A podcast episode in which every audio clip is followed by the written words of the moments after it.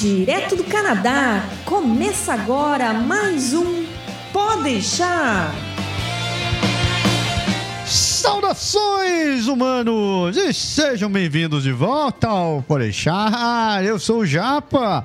E eu sou o Berg. E voltamos! Hoje, programa 164, a gente vai revisitar um dos primeiros Pode deixar da vida e a gente vai falar sobre custo de vida. Né? O que, que é o custo de vida? Como ele se como ele se comporta, onde vive, do que se alimenta. É, isso aí não pode deixar, né? Esse jingle é velho, mas é isso mesmo. Então, ainda existe. É, e aliás, custo de vida revisitado, porque quando a gente falou de, acho que foi em 2013, 2013 né? Sei é. lá, quando foi para trás, já tem uma certa defasagem, algumas coisas mudaram. E a gente tem uma visão também mais clara hoje, mais experiente também. Então, eu acho que vai ser super interessante. A gente tem falado nos últimos programas, assim, a gente tem mencionado a ideia de custo de vida, a gente falou de orçamento, a gente falou de, de salário e tal. Então, acho que chegou a hora da gente falar também de custo para a galera que está pensando em vir poder se preparar de forma adequada. Toda razão, toda razão. É isso daí. Programa de hoje, novo formato. Você está vendo, pode deixar saiu na segunda-feira ao, ao invés da regularmente na sexta. Tudo isso se confere daqui a pouquinho, né? Né.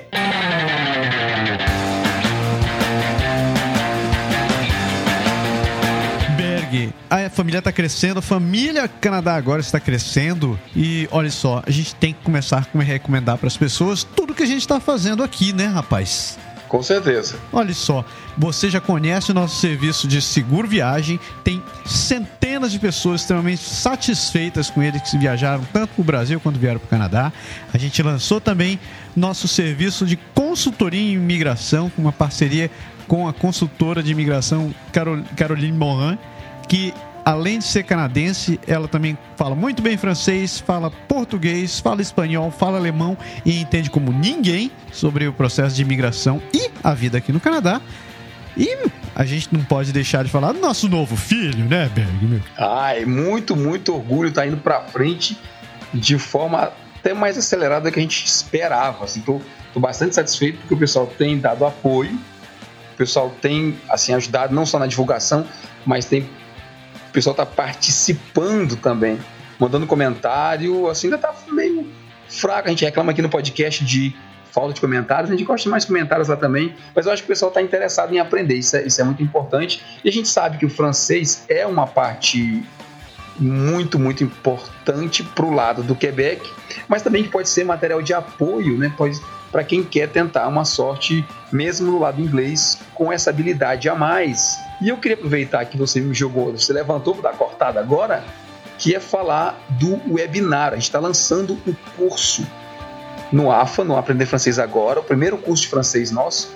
Então a gente vai fazer um webinário online, gratuito, ao vivo aqui da cidade de Quebec, no dia 5 de outubro, às 9 horas da noite, horário de Brasília. Então vamos estar lá, eu e o Marcílio, e mais a equipe por trás, talvez o, o Japa esteja lá, o Lucas esteja lá, a galera esteja ajudando a gente.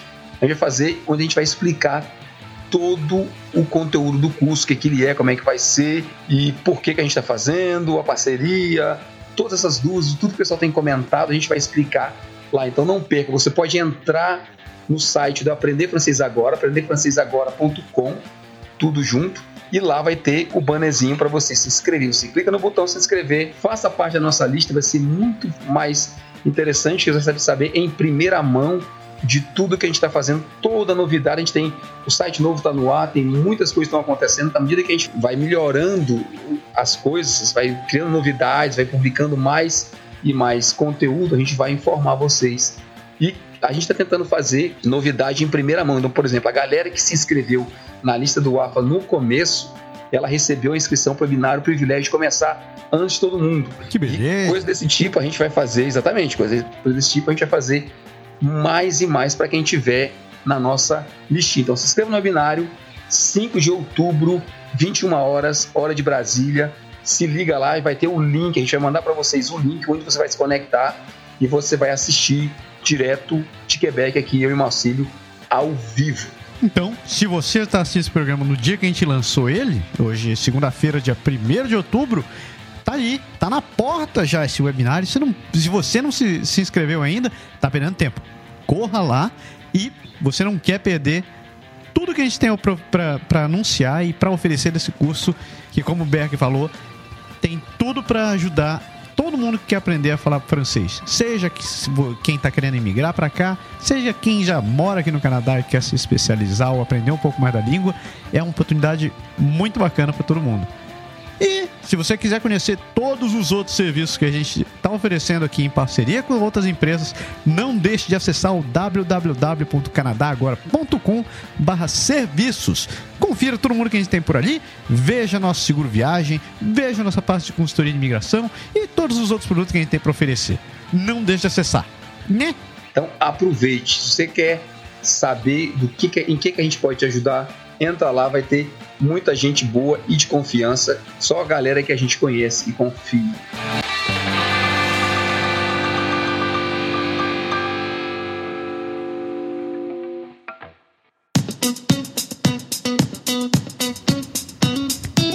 Hora do programa, que quanta coisa para falar, chega de novidade, tem tanta novidade que eu tô até, tinha até esquecido de um programa para gravar hoje. Não é? Então, a gente falou no começo, hoje é dia de revisitar assuntos interessantes e rever o que, que a inflação nos trouxe esses últimos anos também, né? É, o que, que a gente está fazendo hoje que a gente não fazia naquela época, né? Porra. A gente evolui não só em, em, nível de vida, em aprendizado, em experiência, mas a gente evolui também em custo, infelizmente. É. Aliás, felizmente, né? Porque são benefícios a mais que a gente está tá usufruindo, então gente acaba tendo que pagar por eles também. E é disso que a gente vai falar hoje. Afinal de contas, vamos começar do básico, né? Afinal de contas, o que é custo de vida, Berglino? O que raios é o custo de vida, meu filho? Não é, a gente, a gente foi atrás da definição oficial, até para ter uma ideia assim, pra gente não falar, sei que é só nós que estamos inventando as coisas, né? Então, a gente foi buscar no IBGE, pois é, ó, lá no Brasil, o IBGE define custo de vida como sendo a soma dos preços pagos, pagos pelos diversos bens e serviços que são consumidos pelas pessoas. Hum. E diz mais: para o cálculo do custo de vida e de sua variação ao longo do tempo, é preciso estabelecer parâmetros como a faixa de renda, o consumo, né, como o consumo será medido e o impacto de cada item, né, produto ou serviço sobre os consumidores e, além disso, a abrangência geográfica. Então dá para entender que o custo de vida pode ser extremamente, pode variar bastante dependendo de onde você mora, quanto você ganha, o seu tipo de vida e o, qual tipo de serviços e produtos que você venha consumir, né? Isso é mais ou menos isso daí que eu entendi? É, a gente foi um pouquinho, um pouquinho só mais além. A gente dividiu essa ideia, essa teoria de custo de vida em vários aspectos. O custo de vida realmente ele é composto por várias e várias coisas. Por exemplo, tem o custo de vida básico que você falou agora, então produto ou serviço. A gente fala de, de aluguel, a gente fala de alimentação, de um monte de coisa. Tem também a parte de lazer e atividades esportivas. Por que, que eu falo de lazer e atividades esportivas? Porque aqui no Canadá isso é uma coisa muito, muito comum, né? Assim, desde que você põe os filhos na escola, desde que você começa a trabalhar, em todo lugar que você vai, tem sempre um monte de atividade, gente formando grupo disso e daquilo, onde você quer tentar participar e, obviamente, tem custo associado a isso. E deveria ser para todo mundo, né? Afinal de contas, nem só de pão vive o homem, né, rapaz? Exatamente. Quer ver outra coisa que é interessante? A parte de diversão. Obviamente, verão aqui é sinônimo de churrasco, é sinônimo para quem bebe cerveja e dessas coisas, mas é sinônimo de cinema e de passeios, né? Como o que eu fiz com a galera amiga minha aqui, que a gente foi no, no Parque Nacional de Jacarti, até falei dele e que a gente fez canoagem lá, desceu o rio com correnteza, com tudo. Crianças participam de muita coisa, tem muita atividade, jogos infláveis, de um monte de coisa que tem. A diversão é sempre uma coisa básica, assim, não é só aquele, aquela ideia de ir no restaurante, de jantar ou de receber os amigos em casa, vai muito mais além. Né? É, você tem que aproveitar, velho, porque afinal de contas, quem tá, principalmente, né, quem tá vindo para cá sempre bate naquela velha tecla da qualidade de vida e qualidade de vida também é se divertir, né? Aproveitar a Isso, vida. exatamente. Quer ver outra? Vestimenta. É, vestimenta é, é assim, é normal em tudo quanto é país, em tudo quanto é canto, no Brasil também, mas aqui, além do lado moda, o aspecto visual, você tem a questão da mudança de estações, né? Então você tem vestimenta para o inverno, você tem investimento para o verão, você tem investimento para o outono e primavera. Então, como você muda muito de guarda-roupa, você acaba tendo custos específicos associados a isso. Então, também é outro elemento que é importante. Concordo. Totalmente. Totalmente. Não é só uma questão de estética, né? É uma questão não, de aqui não, aqui é necessidade básica. Quer ver outra necessidade básica? É. São, é o nosso amigo carro. É. Tem muita gente que vive de ônibus, mas a gente sabe que no inverno aqui, por exemplo, um carro ele é muito, muito, muito útil. E quem anda de ônibus e quem anda de carro tem um custo totalmente diferente. A gente vai falar um pouquinho mais disso daqui a pouco, mas é uma, o carro é uma coisa que influencia muito o custo e quando a gente for falar de cidades, a gente vai ver que influencia mais ainda, dependendo de onde você está, né? Você pode estar tá ferrado. Isso. Tem também, cara, as coisas de casa. Por que, que eu listei as coisas de casa? Porque as coisas de casa, elas vão um pouco mais além do que a gente tem no Brasil. Primeiro, pelo aspecto do clima mesmo. Quem tem uma casa, por exemplo, tem uma patavina de equipamento tem que comprar, é um aspecto. E mesmo para quem mora em apartamento, sempre tem churrasqueira, tem máquina de arroz, aqui tem máquina para tudo. Então essas coisinhas você acaba comprando e você vai mudando, e elas vão quebrando, e você vai trocando, e você vai entrando nessa onda, e tudo isso gera gera custo. É, faz parte, né? Afinal de contas, é, a gente vai falar sobre isso um pouco mais para frente, mas tem o lance de você estar tá vindo para cá e você partindo do, praticamente do zero, né? Então você tem Exato. Que, de um jeito ou de outro, você vai ter que arrumar a casa, você vai ter que ir atrás das coisas básicas para você conseguir viver, né? E o último ponto que eu listei aqui para a gente começar a falar de outros elementos é o que eu chamei, assim, eu chamei aqui de acessórios e visão de futuro, né? Acessório? É, como é, que, eu, como é que eu explico isso aqui? Na verdade, isso aqui foi falta de criatividade mesmo. Não tinha um, termo muito específico para dar um nome, você pode até me ajudar aí. Mas só para dar uma ideia, por exemplo, quando você melhora de salário aqui, você vai começar a pensar em investimento. A gente falou um tempo atrás aí de aposentadoria, você sabe que tem a questão do, dos programas tipo RER e, tal, que você tem que usar para você compensar a falta de, de tempo de aposentadoria que você vai ter aqui. Pode crer. Para termo de renda. Por exemplo, eu para meus filhos eu tenho um, uma espécie de programa que eles chamam aqui livre entre aspas de imposto, né, no abrigo de imposto, que é a parte de benefício educação, como se fosse uma espécie de poupança que você faz para a universidade dos filhos, né? Aqui tem essa cultura também. Né? Acho que um pouco os Estados Unidos também tem a coisa bem bem talvez da América do Norte, mas é de você se preparar antecipadamente para os gastos que são bem elevados de quando seus filhos estiverem na universidade para dar uma mãozinha para eles. Pode crer, pode crer. É, porque afinal de contas o curso universitário aqui de modo geral é um troço caro, né? Por mais que é, não seja não chegue nem perto aos custos que são nos Estados Unidos, mas o canadense é, adora conversar sobre isso também. Diz que o custo de estudar aqui, o custo superior, é bem pesado no orçamento das pessoas. Então tem realmente essa cultura de, essa cultura de começar a economizar pra, pra desde cedo para poder ter garantir menores impactos no seu bolso quando você for estudar, né?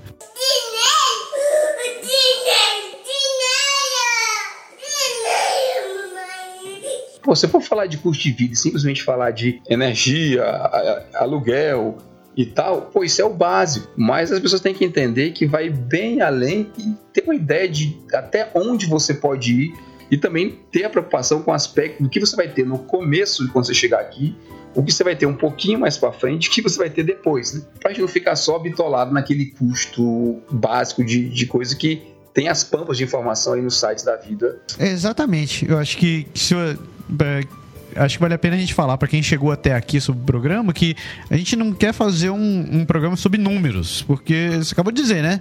E número se acha em qualquer lugar. Tem, tem site a rodo por aí. O próprio governo do Canadá vive publicando essas coisas. Então você vai conseguir encontrar número. Então, então o que a gente está querendo dar um panorama aqui é uma ideia um pouco melhor de que, do que na verdade, vai constituir o curso de vida e como você pode começar. Me acha uma palavra para isso. É, planejar seu curso de vida? A organizar, entender o que vai ser o seu curso de vida? É, eu acho que entender é a primeira coisa. Não é bem planejar, mas você começar a fazer as contas para você ter uma ideia de quanto você vai precisar. Justo, né? justo, justo, justíssimo, justo. É porque tem aquela história, tem aquela questão. Tem gente que consegue vir para cá com um esquema mais light ou tentando apostar mais na capacidade de trabalhar inicialmente logo rápido ou alguma coisa assim. E aí não pensa muito em termos de reserva para trazer. Tem o pessoal que tem aquela cabeça e diz assim: não, eu vou planejar antes. Mas se o cara concluir que ele precisa, sei lá, de 5 mil dólares para vir, então ele tem que tentar entender na vida dele atual como é que ele vai fabricar esses 5 mil dólares e botar de lado para que quando ele vier, ele tenha essa grana para vir. Eu diria que talvez 95% do planeta você vive com orçamento a 100%. Então, se você vive com orçamento a 100%, e você vai precisar de 5 mil dólares, cara, 5 mil dólares, mas o dólar hoje está o quê? Está em torno de 2,50, 2,55 por aí. O canadense é, algo assim. Se você vai precisar seja de 10, de 12, de 14, de 18, de 25, como a gente falou, essa grana não vai vir do nada, né? Você vai ter que fazer uma mágica no seu orçamento para esse dinheiro aparecer. Ou você vai tirar de algum lugar, ou você vai trabalhar mais, ou você vai fazer alguma coisa, mas você vai ter que entender que faz parte do seu plano de imigração você ter nas, ao lado ali 10 mil, 15 mil, 20 mil reais, que talvez você não tenha hoje. Né? Então você vai ter que pensar se você vem daqui a um ano, daqui a dois anos, daqui a seis meses, como você vai fabricar essa grana, como você vai fazer ela aparecer na sua continha para você usar quando você vier para cá. Além dessa questão de você saber se programar, não esqueça o seguinte: você está investindo num plano de querer vir para cá, de, de, começar uma vida, ou vir estudar, ou vir trabalhar, o que quer, o que quer que seja você vai estar tá à mercê dos interpérios da incerteza quando você chegar aqui. Então pode ser que você não consiga, não consiga emprego, ou que as coisas acabam a, a, não acabem acontecendo como você espera. É, as coisas podem dar errado, né? Quem, sem querer ser o, a, o hard hard hard, dizer uma vida ao azar. Ó oh, vida, ó oh, azar. Mas é, é melhor prevenir do que remediar.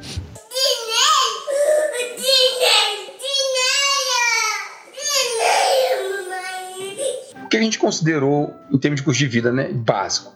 Então, alimentação, obviamente, na maioria das pesquisas que eu fiz, é que sempre que o pessoal falava de alimentação, o texto se referia à alimentação, a restaurante. Em quase nenhuma das avaliações dos sites que eu pesquisei, das estatísticas que a gente foi atrás, existe o conceito de supermercado. Ah, é que o lance de grocery para eles é, é muito relativo, né?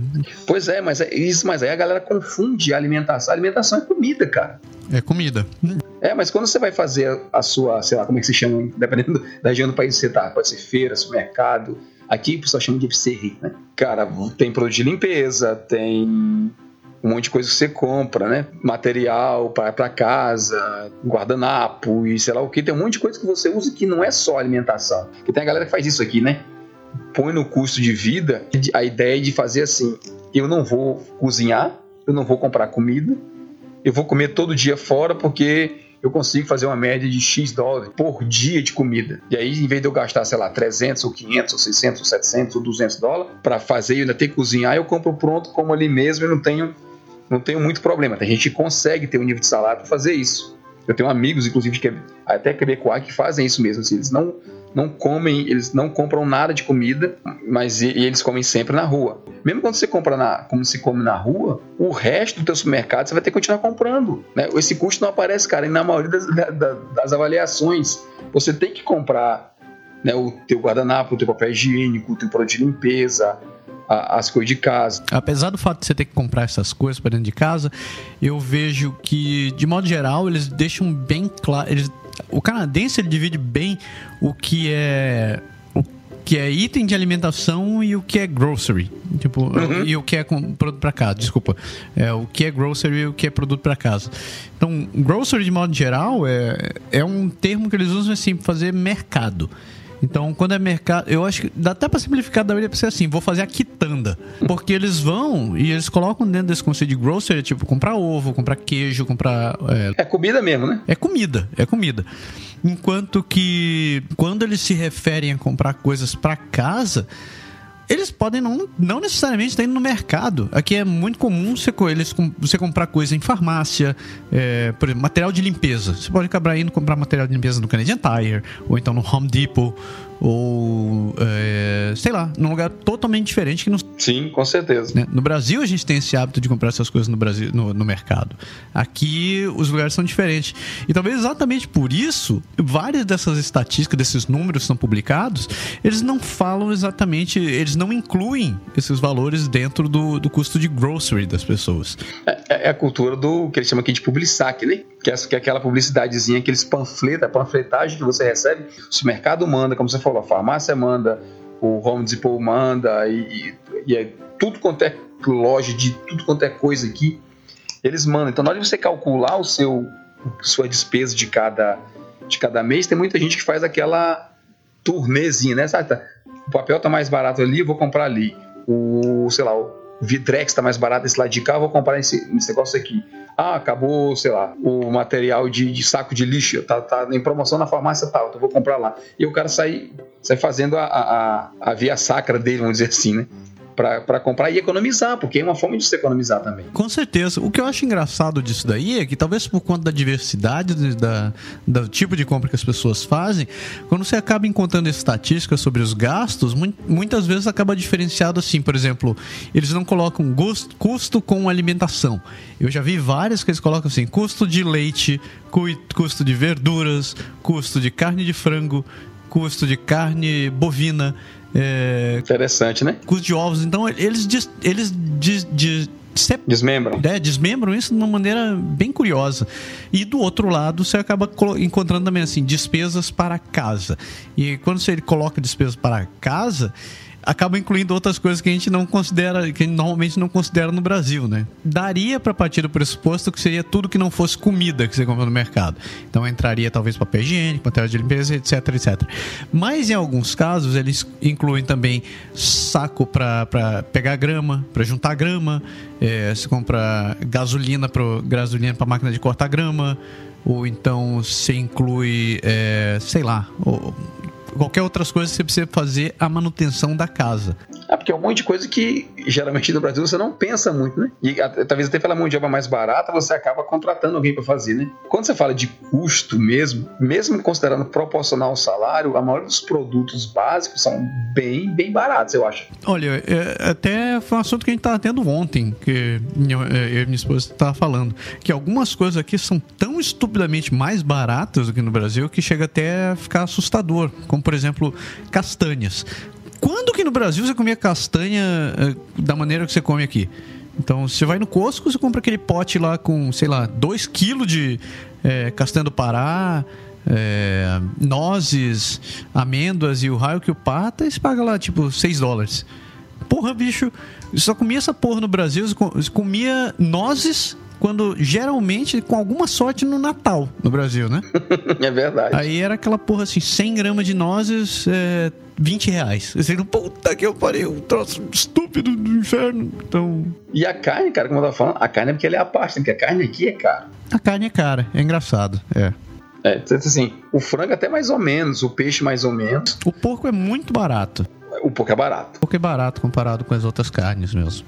Mas a carne bovina, bicho, é muito, muito caro. Eu sei que se a gente falar o preço daqui, da vida da galera do Brasil ria da gente, mas considerando o nível de de custo geral que você tem, né, você dizer que você paga mais ou menos 45 a 50 dólares pelo quilo do filé mignon é absurdo. É, caro. Talvez se, se você converter em dinheiros e não fazer a conversão da, da moeda, se você pensar que você vai pagar 45 reais o quilo do mignon, eu tenho a menor ideia quanto é isso. Mas considerando que eu vi pizza a 100 reais lá no Brasil. Do...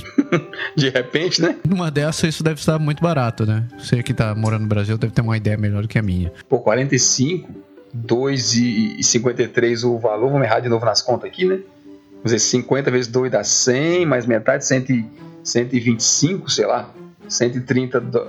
130 reais o quilo do filé mignon, pessoal. O cara tem uma família compra 2, 3 quilos tá ferrado, né? Não, é por isso que geralmente no Brasil eu vivia com, na base do A100 ou do coxão.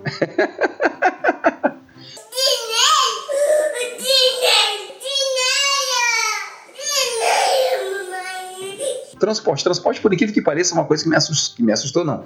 Que me, me espantou no sentido de. No bom sentido, talvez? No bom sentido, é. Pela questão da homogeneidade, sabe? A gente, porque a gente fala assim, ah, Toronto é um custo, Vancouver é bem caro, é, tal cidade é assim, tal cidade é assado mas no geral o sistema de transporte é mais ou menos, custa mais ou menos similar, vamos dizer assim. O que, o que talvez cause revolta para algumas pessoas que moram em umas cidades e outras em outras, né?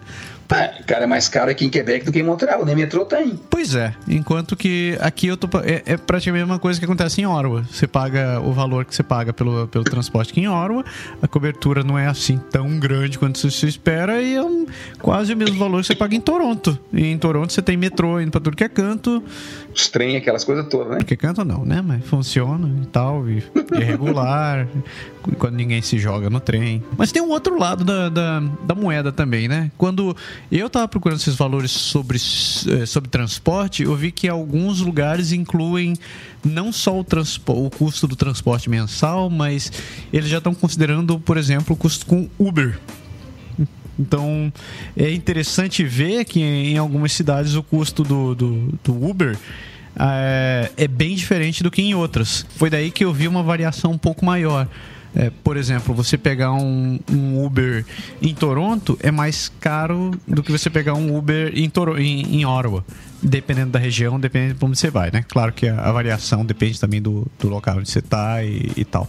Mas em média, as estatísticas dizem que é, varia, é, varia também de acordo com a cidade onde você mora. Mas faz sentido, eu acho, né, cara? Porque se você for parar para analisar, mas a gente sabe que aqui em Quebec, por exemplo, Montreal, os ônibus e os táxis e tal, eles têm privilégio das faixas exclusivas, né? Para facilitar o fluxo de trânsito. Então, transporte comum, ele é privilegiado, até porque o governo tenta incentivar as pessoas, porque praticamente todo mundo tem carro, porque, é barato. Mas o Uber é um carro comum, né, cara? O Uber não pega a faixa do táxi para ir embora, né? O Uber, Uber segue a, a caminho do, de todos os mortais, né? É, então se estiver congestionado, o cabo não vai ter a vantagem de pegar fila exclusiva, né? Numa cidade como Toronto, em que o trânsito é, é absurdamente, para mim, né? É absurdamente crítico. Você tem autovias de seis, oito faixas indo e voltando e é tudo congestionado na hora, nas horas de pico você pegar um Uber saindo da reunião do trabalho, cara, às 4 horas da tarde, tá ferrado. Você não vai ter a vantagem econômica, entendeu? Que o serviço promete. Mas tem um outro lado da vida aqui que, que as pessoas têm que considerar, que é a questão dos seguros. Sempre que você compra um carro, você tem também associado a, a o custo com seguro de automóvel, que é obrigatório, é, senão você não pode ficar andando por aí. O mesmo acontece também para casa. E esse custo de aluguel, é, custo de aluguel não, esse custo com seguro pode variar a cacete também de uma cidade para outra. Pode variar também dependendo do carro que você tem, ou da casa que você tem, ou da sua idade, ou da, constitu da constituição familiar que você tem. E, é, e é, um, é um fator, acho que importantíssimo para você levar em consideração. Moradia é talvez o grande vilão da história, né? Porque quando o pessoal faz análise de custo de moradia por aqui, todo mundo dá o custo geral, né? assim, você não tem uma noção exata de o que, que isso implica, né? Porque às vezes você está economizando pra caramba no teu aluguel, mas o que você vai penar em termos de tempo, em termos de transporte, em termos de outras coisas, é bem maior e você fica sem saber até onde compensa, né? Qual, assim, você analisa o teu custo imediato ou você analisa o teu custo global? muita gente que acaba optando em morar em subúrbio pensa de cara só essa questão assim, puta, vou pagar menos eh, de aluguel, vou pagar menos para comprar uma casa, vou comprar um apartamento. Só que não leva em consideração que talvez o, o, o, o, trabalho, o local onde as pessoas vão ter que viver, se, ou ter que estudar, se for estudar ou se for trabalhar, talvez seja um pouco longe pra cacete de onde você esteja. um pouco longe pra cacete é ótimo. Um pouco longe pra cacete. E, e isso vai implicar, talvez não tenha ônibus suficiente pro lugar onde você vai, ou talvez o mercado seja longe, ou que não tenha um hospital, ou que não tenha escola, ou alguma coisa, algum outro serviço que você precise, que necessariamente você vai ter que depender de um automóvel para poder se, ficar se deslocando. É, o problema talvez possa ser até maior, dependendo de onde você venha comprar uma casa, que não tenha nem ônibus para onde você vá. Ou que não tenha, sei lá, seja uma região realmente nova e não tem nada por perto. O que é que vai sobrar? Você vai ter que levar em consideração que sempre que você quiser fazer alguma coisa, você vai ter que pegar o carro e ir até aquele lugar. Às vezes você diz assim, ah, eu vou chegar e vou andar de ônibus. Beleza. Mas se você tem criança, por exemplo, às vezes fica praticamente impossível você andar só de ônibus. Porque as escolas, as coisas têm horários tão assim, específicos que eles acabam te atrapalhando. Eu até contei na época que eu trabalhei, eu morava num bairro e meu filho tinha a creche dele no bairro vizinho. Tipo assim, uns 15, 20 minutos, né, de, de carro. Só que aí o meu trabalho ele mudou, cara, e me levou para 45 minutos da onde a creche era, que é assim do outro lado da cidade. Quebec não é uma cidade tão grande, mas tem, tem um trânsito já considerável. O que acontecia? Eu saía de manhã, tinha que levar o filho na, na creche lá do outro lado, do, no bairro vizinho, saía pro outro lado da cidade, beleza, estava entrando no trabalho. Mas na hora que eu tinha que voltar, a creche fechava às 5 horas da tarde. Nossa, saía se arrebentando. É, se, se, eu, se eu tenho que fazer 40 minutos de, de volta para casa, eu não podia sair mais que 4 e 10. Eu não posso chegar lá 5 e 15. Ela fechou. Ela me dá multa, entendeu? Eu tinha que sair antes. Mas para me sair 4 horas, 4 e 10 da tarde, eu tinha que estar entrando 8 horas no máximo, 7 45 entendeu? Então tu imagina a ginástica, fica uma logística meio escura pra você fazer. Então quando a pessoa fala assim, ah, você mora em tal lugar, ah, morar, tipo, o aluguel no centro é mil dólares e o aluguel no, no, no fora do centro, mais afastado, na cidade satélite, nas coisas, é em torno de 600. O cara fala, ah, caramba, 400 dólares é uma, é uma diferença grande. É, mas você vai pagar caro pelos 400 dólares que você está economizando em termos de outras coisas. Você vai pagar no carro, você vai pagar no tempo, você vai pagar no teu estilo de vida, você vai pagar na, na tua qualidade, você vai pagar em outras coisas, né? Nem tudo são flores, assim. É... E moradia, além disso, talvez seja o grande vilão da história, porque é onde eu acho que é onde o custo mais se diferencia de uma cidade para outra, né? Principalmente nos últimos anos que tá, tá tendo essa bolha imobiliária dentro do Canadá. É, a gente vê que a moradia acaba, acaba desempenhando um papel fundamental na escolha, da, na escolha de onde você vai morar, ou sei lá, o estilo de vida que você vai ter. Não é raro você ver histórias de pessoas que estão uh, estão fazendo um downsizing, né? Estão saindo de uma casa de um, de um, modo de vida onde eles tinham uma casa grande para ter que morar num apartamento com menos quartos para morar apinhado porque não tem como sustentar a compra de um imóvel, o aluguel de um imóvel como eles tinham antes.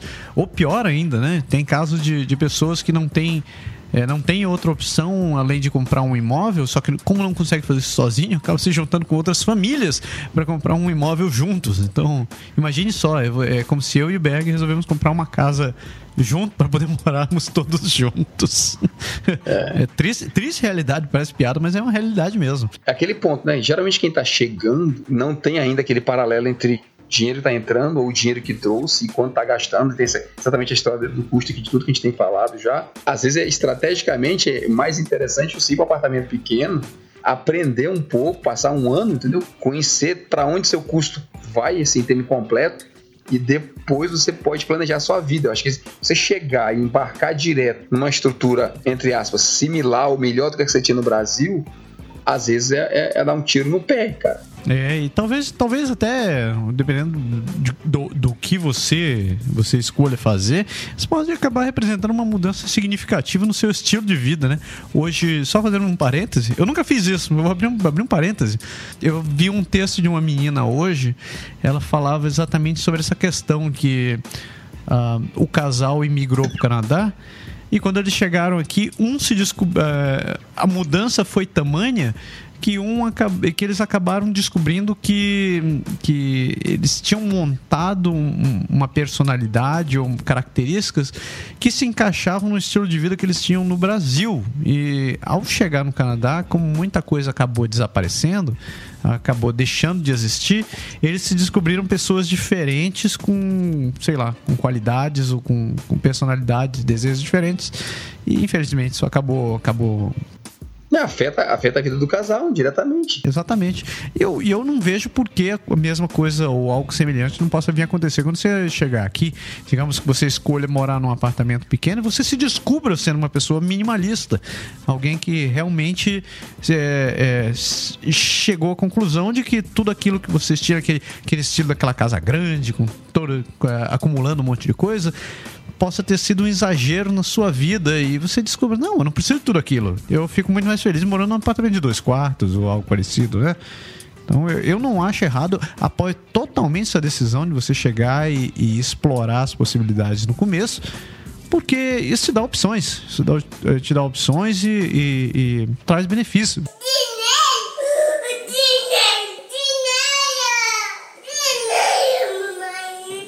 E último ponto, antes da gente passar para os números, quero passar para outras considerações, que são os custos que você vai ter, que você não vê no começo, mas que eles vão aparecer em breve. Como, por exemplo, a questão das férias. Né? Tipo assim, quando você. Às vezes no começo o pessoal chega de, vai tirar as primeiras férias, primeiro ano de férias, depois de um ano de trabalho, e o cara não conhece nada no Canadá, então talvez ele tenha aquela curiosidade de explorar, como, como eu aqui que morava em Quebec, fui conhecer Toronto, fui conhecer Montreal, fui conhecer Ottawa, fui conhecer é, vai em Niagara Falls. Aproveita para fazer turismo por aqui, que o custo não é tão alto, você consegue fazer e aproveitar. Mas fica sempre aquela coisa para muita, muita gente que vem para cá, é a questão de ir pro Brasil. Hum, é, bem colocado. Não é? Só que quando você vai pro Brasil, meu amigo, você está falando de 1.500 dólares de passagem por pessoa, mais todo o custo que você vai ter lá. A gente fala assim, ah, mas o dólar é, é duas vezes e meio o valor do real. É, mas as coisas lá custam quatro vezes mais, né? e aí, aquela história assim, uma ida no Brasil pode representar de, sei lá, de 3, 4 mil a 8 mil dólares. Dependendo de quando você vai ou o tamanho da sua família, né? Isso, e aí fica aquela coisa de, de você assim, ah, eu só posso ir. A pessoa chega aqui achando que no primeiro ano vai de férias no Brasil. Aí descobre que, o, que a grana não deu, né? Fica, já, já é uma, uma, uma barreira assim, você diz, ah, não vou poder ir e tal, aquela coisa toda. E você saber que você, ou você só vai, como a gente mesmo hoje, só vai a cada dois anos, ou você só vai de vez em quando, ou vai ter que fazer a família VIP, porque você não pode ir agora. E, cara, é um, é um assim, é um acessório, mas se você botar no orçamento, você vai ter que dividir uma poupancinha por mês. Né? Poupança, aliás, é outro elemento. Né? né? Você tem que se preparar para os imprevistos. Quem tem casa tem que ter poupança para surpresas. Né? Se você é proprietário de uma casa, quebra o sanitário, quebra o pavimento elétrico. Eu estava conversando ontem, inclusive, na, na, na, no aniversário dos amigos aqui, sobre isso.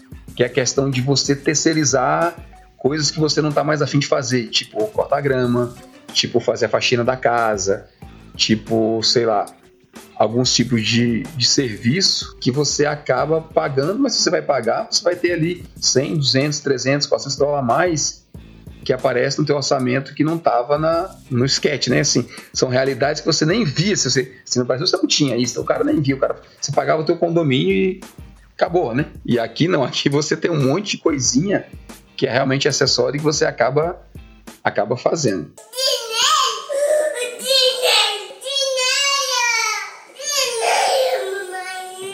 Vamos falar dos números, para a gente falar dos números, eu queria só dar uma ideia de como a gente tô classificar para poder justificar os, os, números que a gente vai dar. Certo? Eu chamei de perfis, mas são elementos que, que depende do custo de vida. Né? O primeiro deles é a quantidade de pessoas que vem. Né?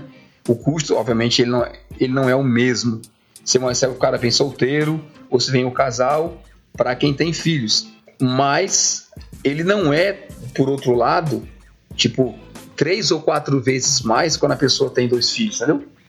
É, é uma média relativamente razoável. Então você não. Você tem que ter ideia de que teu custo vai variar, mas não tanto. Quer dizer que o custo de uma pessoa só, não, mas de um casal, por exemplo, para quem tem um filho, não é tão mais caro assim, então, que está preparado. Segundo ponto é o seu nível social. Por que, que eu botei isso, Céu? Foi exatamente o comentário que você fez agora há pouco, quando você falou do, do caso do casal que veio e acabou, infelizmente, separando, porque viu realidades diferentes né, no comportamento de cada um. Tem muita gente, cara, que sente dificuldade, por exemplo, porque tinha uma vida talvez boa no Brasil, tinha, sei lá, faxineira, tinha empregado, tinha quem cozinhasse, comia fora, tomava café fora, jantava, sei lá, almoçava no, no, no, trabalho, e fazer um monte de coisa, e aí a pessoa não cai na realidade quando ela chegar aqui, por exemplo, ela, ela vai ter que cozinhar, ela vai ter que fazer a faxina, ela vai ter que lavar o banheiro, ela vai ter que fazer as coisas, e a pessoa não está preparada para aquilo, né? Tem gente que tinha carrão ou tinha, um, um, sei lá, o filho na escola particular e não sei o quê, e no começo aqui não vai conseguir fazer a mesma coisa. Ou mesmo que consiga, sabe que não é a mesma coisa, porque a escola aqui exige muito mais participação dos pais, por exemplo, do que talvez no Brasil. Então a pessoa tem um, está acostumada com o estilo de vida lá, e quando chegar aqui, ela vai ter que submeter, talvez no peruano, a uma queda. Como você falou, nem todo mundo aceita isso, né? Então a pessoa vai dizer: ah, mas eu quero contratar faxineiro, ah, mas eu quero contratar não sei quem, ah, mas eu quero fazer isso, né? Passar roupa lá, né? Lá vai passar roupa. A gente comentou, a massa brincou bastante naquele programa que a gente, que a gente falou de, de coisas, né? Que, que a gente faz em casa aqui da rotina. E se você for pagar por tudo isso, aumenta consideravelmente no seu no seu custo não vai ficar nos parâmetros que a gente dá. É, nada errado, né? Se você resolveu optar por esse tipo de vida, você não quer cozinhar de, de maneira nenhuma, a opção é sua. Só coloque isso no seu orçamento, leve em consideração que isso daí vai ter um custo e, obviamente, você tem que estar esperando isso daí. Eu hoje vejo, vejo a casa como assim, entre aspas, um mal necessário, entendeu? Você quer ter um conforto a mais, você quer ter sua independência, não quer ter vizinho batendo no teu, na tua parede do lado, sei lá, o carro estacionando e te acordando e tal, sei lá. E você decide comprar uma casa, você tem, só, você tem mais conforto. Mas casa dá tanto trabalho, sim, sinceramente, eu penso hoje, sim, meus filhos vão, quando eles saírem de casa, eu tiver só eu e minha esposa, não sei se vão ficar numa casa pra gente envelhecendo e ter que ficar cuidando de tudo e tratando de tudo. Eu prefiro voltar para um, um esquema, sei lá, de aluguel ou de um apartamento em que você pague um pouco mais e tenha o conforto vem na natureza de você não não ter que fazer as coisas, entendeu? Como você acabou de comentar. É questão de estilo, então isso conta. Eu já penso nisso hoje. Outra é o status da pessoa, né? Se a pessoa vem como imigrante, é um custo. Se a pessoa vem como estudante, é outro custo. Se você vem como estudante passar a fazer um, um programa aqui de seis meses, é uma coisa. Se vem para estudar dois anos, fazer um mestrado, doutorado, é outra. Implica num monte de custo diferente que não entra só naquilo que a gente vai listou aqui, a, vem falando do, do, básico, de moradia, alimentação, diversão, transporte, essas coisas, né? Você tem despesa com livros, tem despesa com o pagamento da, da taxa escolar, você tem despesa com um monte de coisa que não está associada necessariamente, simplesmente à, à vida comum de todo mundo, né? E o último ponto que você já falou é o caso da cidade. Né? Você citou alguns exemplos agora há pouco, a gente falou de, de transporte, falou de moradia. Realmente, esses dois elementos, transporte e moradia, sofrem muita diferença quando você fala de troca de cidade. A gente vai mostrar os números agora e você vai notar que em alguns casos ter um carro em Toronto, ter um carro em Quebec é uma diferença grande, apesar de que os salários não são um três vezes maior do que o outro, né?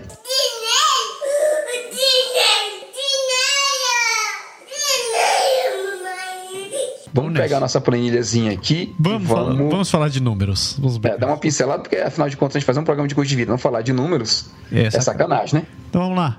Deixa eu, deixa eu abrir minha, minha, minha cartinha de bingo. Coluna 1. Parece a zebrinha da coisa, né?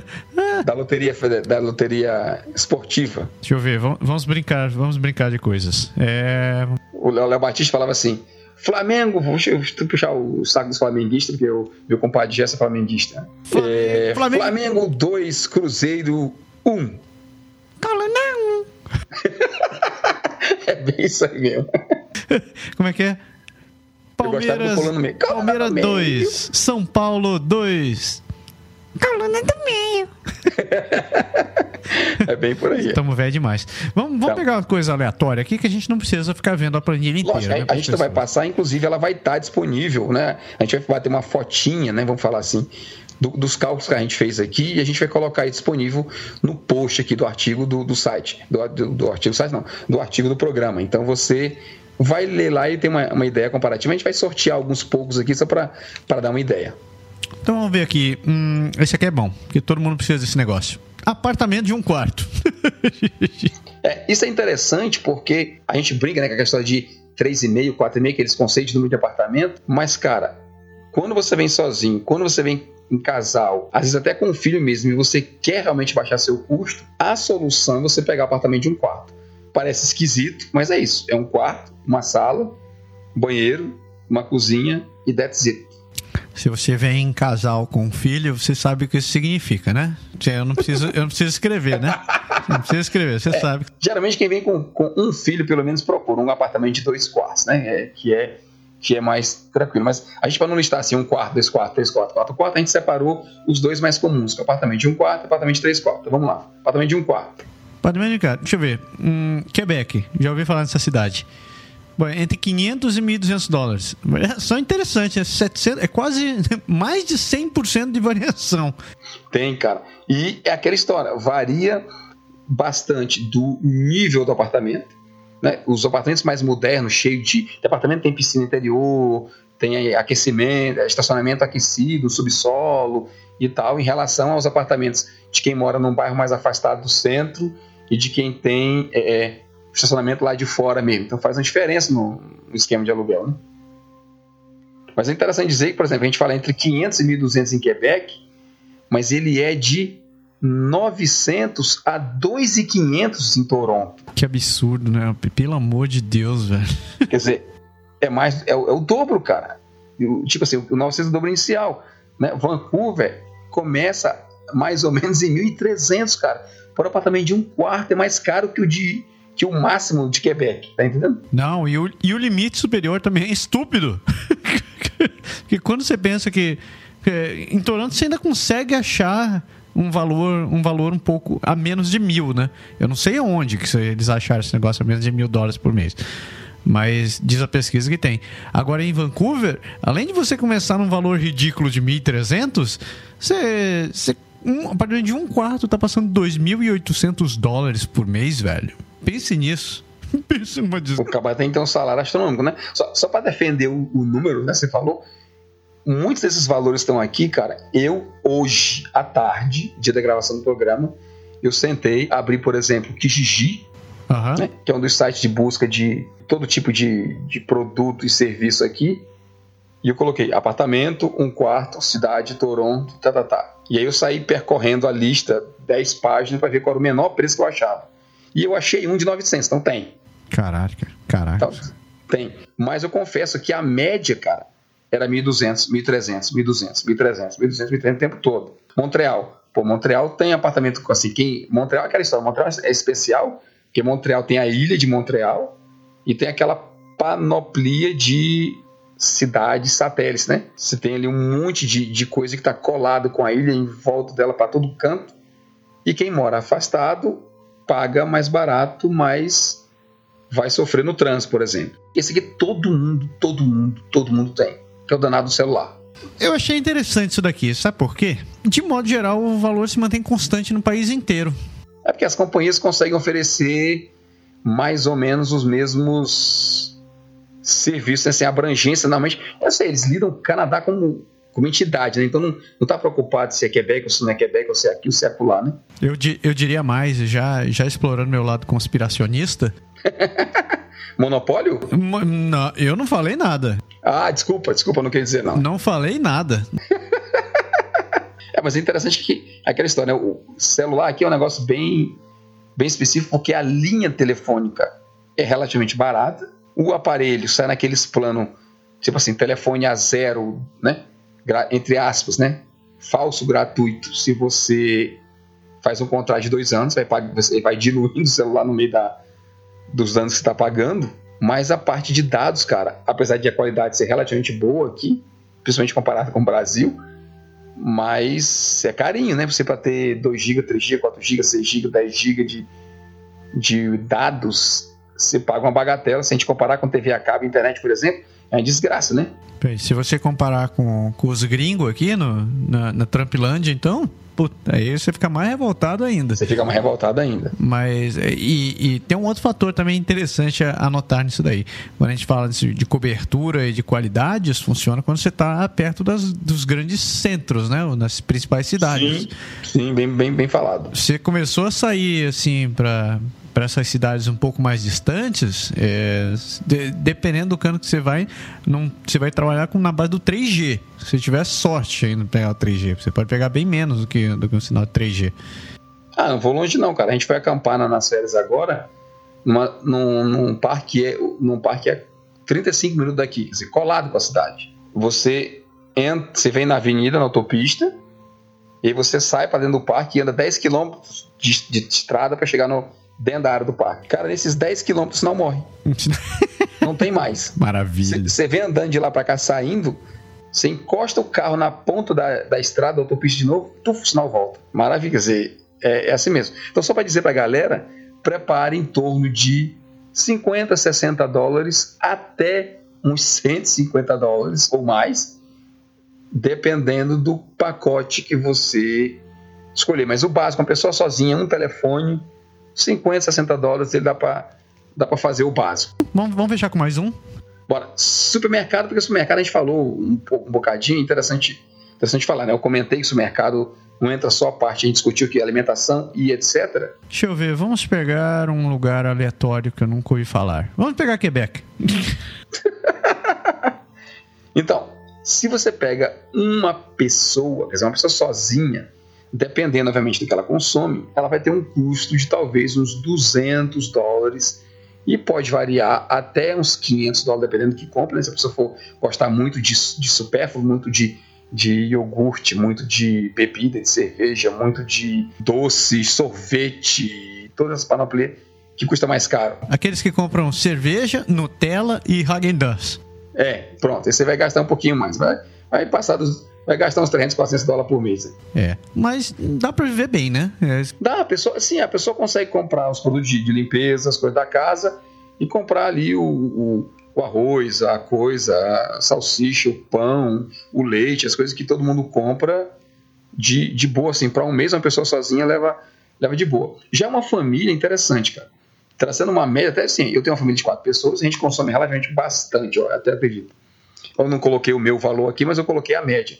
Então, uma família em Quebec vai mais ou menos de 700 a mil dólares de mercado por mês. Então, nota que, assim, obviamente, 200 para 700 é, é um bocado, mas, pô, são quatro pessoas, é quatro vezes mais, né? Assim, óbvio que depende da idade dos filhos. Quem tem filho adolescente conta como adulto, né? Come como se fosse três, quatro adultos na casa, é meu caso hoje. Então, não é a mesma coisa de uma pessoa sozinha. As coisas acabam muito mais rápido em tudo, né? O lixo acaba mais rápido, o papel acaba mais rápido, a comida acaba mais rápido, tudo acaba mais rápido. Precisa fazer uma correção aí. O lixo não acaba mais rápido, o lixo se multiplica mais é, rápido. É, é o saco de lixo que diz, desculpa, ele acaba mais rápido. O lixo se multiplica bem mais rápido. E outra coisa que é interessante é que o custo é mais ou menos o mesmo, né, cara? Assim, é outra coisa, os produtos básicos, né, o leite, o pão, essas coisas, não muda muito de custo de uma cidade para outra, de uma província para outra. É, eu acho que talvez as únicas exceções para isso daí talvez fossem a, a, quando você vai muito para o norte, né? Quando você vai muito. Assim, é. Que aí não tem opção, você tem que. O, o transporte para lá só é via avião, ou os, aviões, os, os caminhões que vão para lá demoram para chegar. Ou talvez é, lugares onde sejam realmente menos, popu, menos, populo, menos, menos povoados, menos populosos. Por exemplo, o custo de alimentação em Winnipeg é consideravelmente, consideravelmente mais alto do que em, em, em Toronto. É um pouco mais para cima, é um pouco mais isolado e os custos talvez variem um pouco. Eu tenho um amigo meu que foi parar em Nunavut alguns meses atrás. Ele foi visitar a família dos pais da, da esposa dele. E ele falou que, por exemplo, um uma garrafa de leite, um, um, aquele, aquele container de leite lá de 1 litro e 78, uhum. lá não sai por menos de 15 dólares. Porra, sério? Um leite. 15 dólares, você entendeu? É, porque aqui é em torno de 7, 8 dólares. É, aqui, dependendo do, do caso, você pega por 4, 4, 4 e pouco. É, é os 2 litros, é, desculpa, tem razão. É. Você está tá pensando no pacote de. Né, pacote, é, você no pacote de 4, desculpa. É. Isso pode variar ainda mais dependendo da época do ano, se tiver muita nevasca e tal. Blá, blá, blá.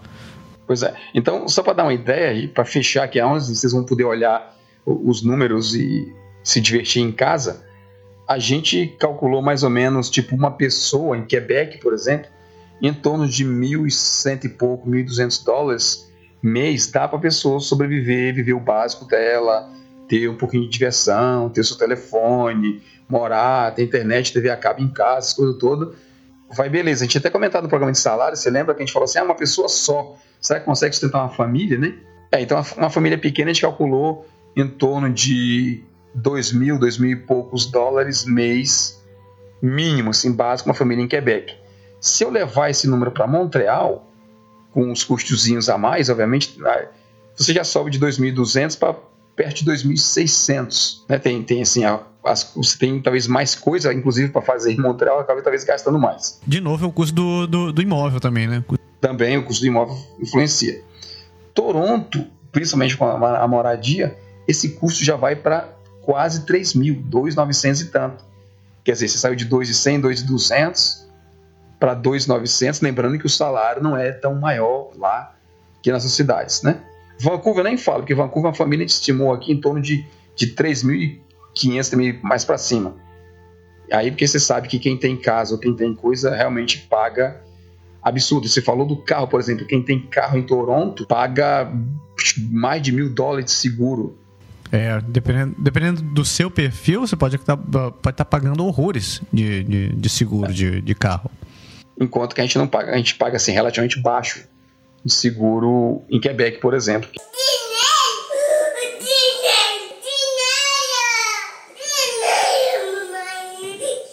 Quando a gente falou do custo da pessoa vir morar aqui, você tem que entender que quem vem tem dois custos que tem que pensar. Tem que ter isso claro na cabeça. O primeiro custo é o custo da vinda. Esse custo da vinda é importante porque você vai ter que ter essa grana no começo, assim, de saída, né? Você vai vir, você vai precisar, porque você vai ter que arrumar um apartamento, você vai ter que comprar geladeira, comprar televisão, você vai comprar as roupas de inverno, você vai se preparar, dependendo de quando você chega, tem uma coisinha a mais. Assim, quem, quem chegou e alugou uma casa, tem alguns equipamentinhos que vai ter que atrás. Então, tem sempre um custo a mais que você tem que ter. Fora papelada, documentação, custo de imigração e um, um patavim de coisa. É importante saber. E, além disso, você tem logo de imediato o custo do seu primeiro mês. Você tem que fazer o seu primeiro supermercado, você tem que fazer. Né, você vai comprar telefone, você vai fazer as coisas. Tudo que você faz geralmente quando chega aqui é uma paulada de uma vez, né? Então você tem que estar preparado para esse custo. Só para dar uma ideia, a gente estimou mais ou menos aqui 3 a 4 mil, talvez um pouco mais, dependendo do nível de, de, de móveis, de aparelhos, de coisas que você quer, você quer comprar. Quem vai comprar coisa semi-nova ou coisa mais usada ou, ou, tal, talvez consiga comprar, montar uma casa com, com 2 mil dólares. Assim, não, não é um custo tão elevado, mas você tem que pensar que além disso você vai ter, por exemplo, as passagens, né? Então, quem vinha para cá, mais ou menos 1.500 dólares, como eu falei, se vem uma família de quatro filhos, você está falando de 5 ou 6 mil dólares de passagem, só aí. É, aí você junta isso aí com os 2, 3 mil de você montar os móveis e tudo, e mais o custo do seu primeiro mês, né? Que a gente falou ali agora há pouco na planilha. Se você mora em Quebec, por exemplo, um custo de uma família de 2 mil e poucos dólares, você pega 2 mil e poucos dólares, mas esses 5 mil que você vai ter, está falando aí de 6.500 a 8 mil dólares de chegada. Que isso em Temers, né, a 2,50, nós estamos falando de 16.500 a 20 mil reais. Então já é uma, uma grana que você tem que ter de cara para você começar a pensar, né? Você vai ter custo com documentação, passaporte, não sei o quê, e é uma patavina. Então é muito importante você pensar nesse custo. Se você pensar em termos do seu primeiro ano, porque no primeiro ano geralmente tem aquela coisa de que você não tem necessariamente seu emprego ainda. Quem vem empregado, ótimo, já, escapou, não vai ter aquela coisa de sair do negativo para chegar no zero, né? Para depois dizer assim, agora eu começo a viver. Se você traz 16 mil do Brasil, você já gastou o dinheiro, né? Ah, você tinha, mas é como eu falei, você teve que fabricar ele. Então, para ele, para mim, eu, eu, considero isso como negativo, né? É dinheiro que você tinha que ter, investimento que está fazendo, você vai ter que, que entre aspas, devolver para você mesmo, de alguma forma. Se você pega um salário de para uma pessoa só de mil e pouco em Quebec, ou a dois mil e tanto de, em Quebec para os outros 11 meses do seu primeiro ano, nós estamos falando aqui de mais ou menos 17 mil dólares a 25 mil dólares de salário, né, de, de renda, de grana que você tem que ter. Se você tem um salário, salário, uma coisa, é uma realidade. Se você trouxe a grana do Brasil, é outra realidade, mas nós estamos falando aqui algo em torno de 35, 37 mil até 65 mil reais para o seu primeiro ano. Isso considerando o dólar 2,53, né? Então é uma bagatela. Se você contar com mais os 20 mil que você tem, que a gente falou agora há pouco do, do seu primeiro mês, para você se colocar, nós estamos falando de 70, 80 mil dólares. 70, 80 mil reais, bicho, é grana pra caramba, né? É, isso se você estiver pensando só em morar, né? E sem contar o caso das pessoas que estão vindo para estudar, que ainda tem que pagar o curso da, o curso da faculdade. É, e eu, eu comentei que salário é uma coisa e grana é outra. se você tem o dinheiro, já você conseguiu trazer, você, ah, você tem um ano para você aprender a língua, para você procurar bem seu emprego, para você ver se você vai especializar, se não está faltando alguma coisa, se você não tem que estudar mais para fazer equivalente estudo. Todas as coisas que a gente já falou em, em outros podcasts para trás, é uma realidade. Mas se você arruma um emprego aqui, a gente comentou quando a gente falou de salário, do imposto, né? Fala assim, ah, você tem 25 mil de despesa, você tem 16 mil de despesa, não é 16 mil de salário que você tem que ter no mês, no ano. Você tem que estar tá ganhando para 25, você tem que estar tá ganhando 35, 38, 40. Porque você tem que levar é. em consideração os descontos que você vai ter. Exatamente, porque você não vai ter esses, essa grana líquida, né? Eu vi um, no artigo que a Alicinha postou no site recentemente, ela falava do custo de vida em Montreal e ela falava que uma pessoa sozinha, se eu não me engano, de memória assim, era considerado 26 mil custo, agora para Toronto, não sei, era 26 mil custo de uma pessoa e, e em torno de 50 mil o custo para uma família. Com, a, gente devia estar tá colocando diversão, a devia estar tá colocando um monte de coisa. Mas, cara, 50 mil, você tem que ganhar 75 para você ter de, de líquido para pagar, para poder cobrir. E a gente sabe que, assim, é, não é todo mundo que começa ganhando 70 mil. Né? Os, geralmente, quem começa a trabalhar aqui, quem tem menos anos de experiência, sei lá, beira a casa dos 40, 45. Se tiver sorte, se for realmente inicial, quem começa do zero vai, vai ganhar em torno de 30, 35 mil.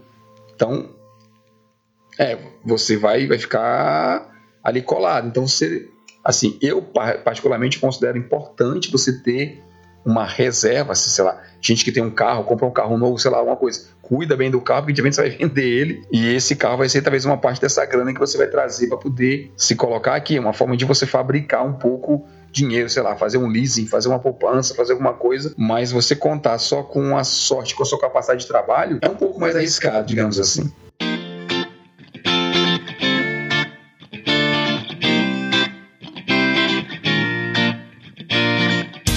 É isso? Caraca, a gente falou pra cacete. Falamos pra cacete. É. Eu, fiquei, eu tava na dúvida se a gente conseguir fazer o programa na média do tempo. A gente acabou, pra variar, falando demais e passando. Vamos pra frente. A gente espera que tenha sido útil, né? Bom, como sempre, né? A gente espera que vocês tenham curtido o, o programa. A gente tentou fazer uma atualização daqueles do, do primeiro programa que a gente fez de novo com certeza tem muito mais informação aqui do que a gente falou da última vez. O post desse programa está recheado de links. Tem, além da planilha com, com os valores que a gente que a gente falou aqui por cima e vários outros, eh, dentro do post tem trocentos links que falam sobre custo de vida, não só no Canadá em geral, mas também alguns especificamente em algumas, eh, algumas cidades. Tem também artigos que já foram publicados no, no, no, nosso site, seja por colaboradores da gente ou nossos parceiros. A gente quer mandar um grande abraço para o nosso amigo Gianni Bueno também, que mora em eh, que por sinal mora em Quebec, também postou um artigo muito bom sobre isso. E um beijão para Licinha, uh, que também é colaborador do site e está sempre com matérias, uh, artigos muito interessantes postados. E eles também postaram matéria que falam sobre o custo de vida nessas cidades. É, eu acho que se, se, vocês quiserem entender um pouco mais sobre o custo de vida, é importante você conhecer um pouco mais sobre as cidades também, conhecer um pouco da natureza delas. Um modo... É essencial. E a gente tem outros podcasts também que falam sobre isso que valem a pena você conferir. Deu, né? Deu. Então, beleza. Pessoas, a gente espera que. É, aqui novamente a gente vai encerrar o podcast desta vez. A gente espera que vocês tenham gostado. E. Missão cumprida, Berg? Missão cumprida. Antes da gente fechar o nosso bordão, né? Que o resto do programa, né? Explica aí por é que foi o resto do programa. É verdade. Se você não conferiu no começo do programa, a gente resolveu dar uma, uma separada no podcast para você não ficar sem ouvir a gente o resto da semana, a semana inteira. Então a gente vai voltar durante a semana. Fique acompanhando o feed do, do, do Pode Deixar. Fique com Se você ainda não assina o podcast, assine, seja no Player FM, ou no, seu, ou no iTunes Store, ou onde quer que você assine, seja no site ou no Facebook. Confira quando a gente vai voltar, porque a gente não diminuiu o programa. Todas aquelas outras partes que você gosta, você curte, curte escutar como a tecla SAP e a leitura de comentários, a gente não ignorou, eles vão votar em um outro dia, ainda durante essa semana, porque afinal de contas, o que é bom tem que acontecer mais de uma vez, né? Então a gente está ainda trazendo em três vezes para vocês. É isso aí. Então, missão dada é missão cumprida, meu amigo. Agora cumprimos a primeira parte da missão, vamos cumprir as outras que estão aí por vir. É isso daí. Pelos poderes de Grayskull e. É boa essa. Moçada, um ótimo começo de semana para todo mundo e a gente continua sempre com vocês aqui no Pode, deixar. deixar. Falou. Tchau. Tchau.